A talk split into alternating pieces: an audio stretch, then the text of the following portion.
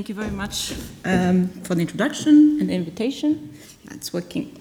Um, so, like you said, I'm uh, currently a visiting researcher at ZKM, where I investigate um, how the subject of artificial intelligence is being applied in the arts. So I'm not, uh, therefore, uh, AI research per se, in the sense that I don't come from computer science or engineering, for example, but I come from media arts and media studies. And uh, as such, I am more concerned with the questions of how technologies are being developed and applied in our social and cultural realm. That said, I would here like to share with you some of our outcomes of this research at ZKM, which involved analyzing some of the recent exhibitions and artworks um, developed within this topic. Um, rather than pointing out some of the possible tools and methods which can be applied to the arts and ultimately to the cultural sector, which I think was more of the subject of, uh, for example, Christian uh, Geiger's talk earlier today. I will point out a few more observations I have made as a result of this research, and I would like to share with you in order to be a bit more attentive um, to how we can apply AI technologies in the cultural institutions.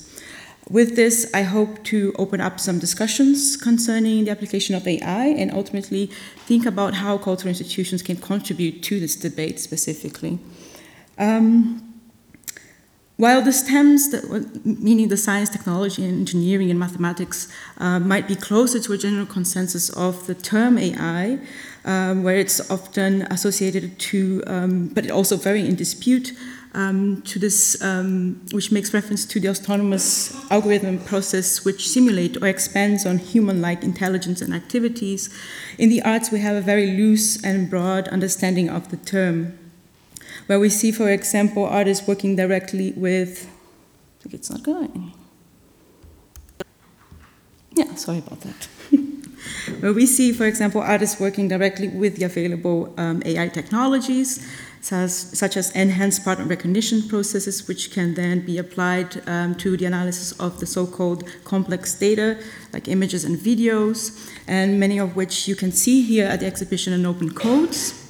And this, oh, this is an, an example, um, Emotional Hero by Ruben van der Ven. And um, it's a video game-like app inspired by Guitar Hero, uh, where the participants' uh, scores point by following certain rules or cues. In this case, it's facial expressions.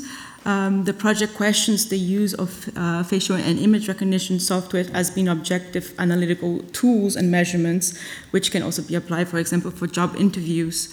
Um, or we you can see um, Archive Dreaming by uh, Refik Anadol, in which machine learning algorithms were employed to search and sort uh, relations between over 1 million documents.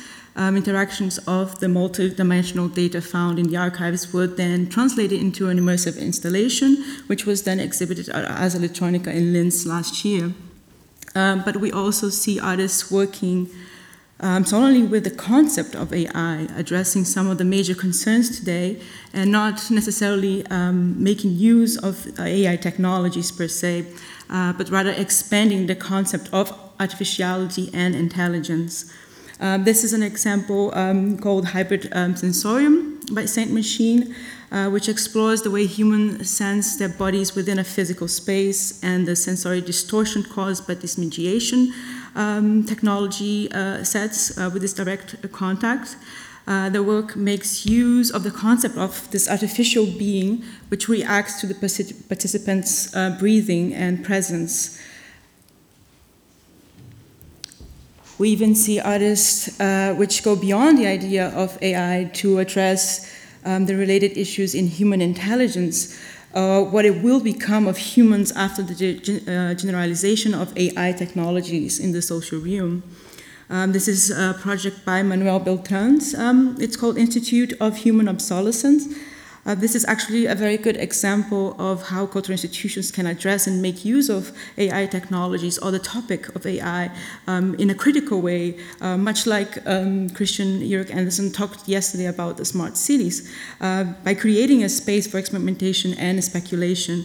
Um, in this Institute for Human Obsolescence, uh, human bodies and uh, its resources are used in order to produce capital uh, body suit harvests the differential temperature between the human body and the uh, space and converts it into um, usable electricity. And this electricity uh, generated is then fed to a computer, which actually produces cryptocurrencies. Um, it ultimately questions the future of human labor in a, a future scenario dominated by machines. Um, so these artists are then expanding our notions of artificial intelligence beyond technological applications and this is possible because uh, we in the arts have a certain creative license, uh, let's say. Um, but then again, within the, the sciences like STEMs, um, they are also stretching the terminology towards other conceptions of artificiality and intelligence, especially when we develop, um, we see developments in human intelligence enhancements through artificial means, such as brain, um, the whole brain emulation, biomedical enhancements, and brain-computer interfaces, and so on. Uh, within those artistic experiments with AI, be it in technology or in concept, uh, we can also spot some recurring subtopics. Um, like uh, with some examples already given here, artists are exploring the possibilities of human machine symbiosis by also incorporating advancement in neuroscience and through experiments in bioart. Here we have cellF um, by uh, Ari, um, the world's first neurosynthesizer. Uh, its, brain is, brain is, made of biological neural networks that grow in a petri dish and controls in real time its body that is made of an array of analog modular synthesizers that work in synergy with it and plays together with human musicians.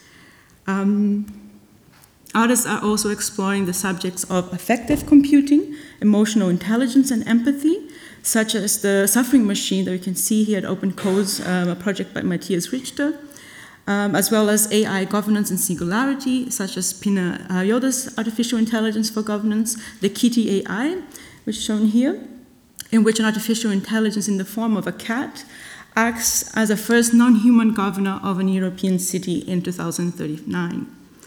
Um, you also see more overspread topics regarding algorithm and human biases, which we just discussed previously, um, data and algorithm ethics, legislation, and the legal lacuna, and the idea of the creative AI, which questions the possibility of an autonomous algorithm being capable of creating art, for example. Um, so, how can the cultural sector and institutions contribute to this debate? Well, be it applying some of these technologies in cultural institutions or through educational and public engagement programs, um, many examples we saw uh, during these past uh, days, there are a few things to keep in mind that I would like to highlight from this research. Uh, first, there is this wow factor. Although there are new advancements in the field, it's important to recognize its history. And the history of AI development shows that once and again it goes through waves of wowness, which means um, there are waves of high development investment followed by um, the end of those fundings. Um, and it seems we are in the midst of one. And although it's quite interesting and important uh, for cultural institutions to engage and hop on this current wave, it might be relevant to see it as part of this wider context of the cultural digital uh, reconfiguration of the field, which are, we are discussing here in this conference. Um, but like the ups and downs of new media and its buzzwords, um, AI also suffers from what has been called AI effect, or a fundamental paradox that it is as soon as it works in society, as soon as people accept it in society, it no longer becomes an AI. Um, it meaning the neo autonomous algorithm based application in question.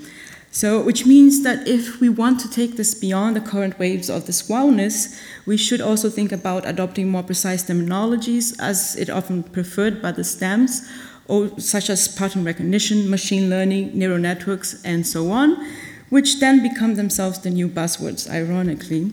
Um, and then we have scientists uh, such as Oren Etzioni, which is the uh, chief executive of Allen Institute for Artificial Intelligence, suggesting that the current field is actually suffering from myopia as the current focus on neural networks, um, and I quote, uh, will hurt uh, the progress of AI in the long run. So, talking too much also about a certain um, concept within AI is actually uh, damaging the, the, the, whole thing, um, as it's actually limiting the investments and interests in other alternative forms of understanding and developing machine vision, for example. And interesting enough, uh, we from the cultural sector actually just started to scratch the surface of, for example, neural uh, networks, right? Um, so apart from all this terminological problematics around AI, it is still very important to address it, as the term is um, already part of a historical phenomenon, uh, as an already part of our cultural imagination. And this is um, auto-encoding Blade Runner, a project by Terence Broad, uh, where he trained a neural network to reconstruct individual frames from the film Blade Runner and then resequence it in video. So this is, in, in loose terms, an AI watching somehow uh, one of the most iconic scenes of Blade Runner, which then become part of our cultural imaginary.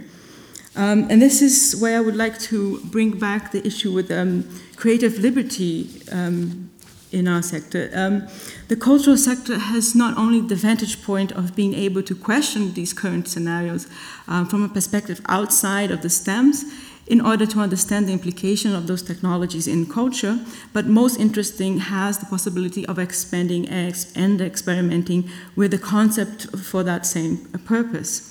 So we have here um, the example given by Muda with the HAL 101, which I'm a big fan, as you can see, which might not be seen technically as an AI per se, but explore conceptually the idea of this artificial being being uh, the main curator.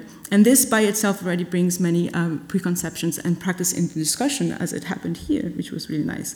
Um, so, to sum it up, what happens uh, perhaps is that we need um, right now in the field initiatives which are able to contextualize their practices within a wider scope and historical application of AI, while at the same time bringing a critical view on past and current contexts in order to be able to experiment further meaning initiatives that can situate the past while thinking uh, in the present scenario and on the current issues in order to develop future approaches. And I think this is already quite a challenge. Right? Um, so, this is it. Uh, I hope this was helpful. And if you have any questions, thank you very much.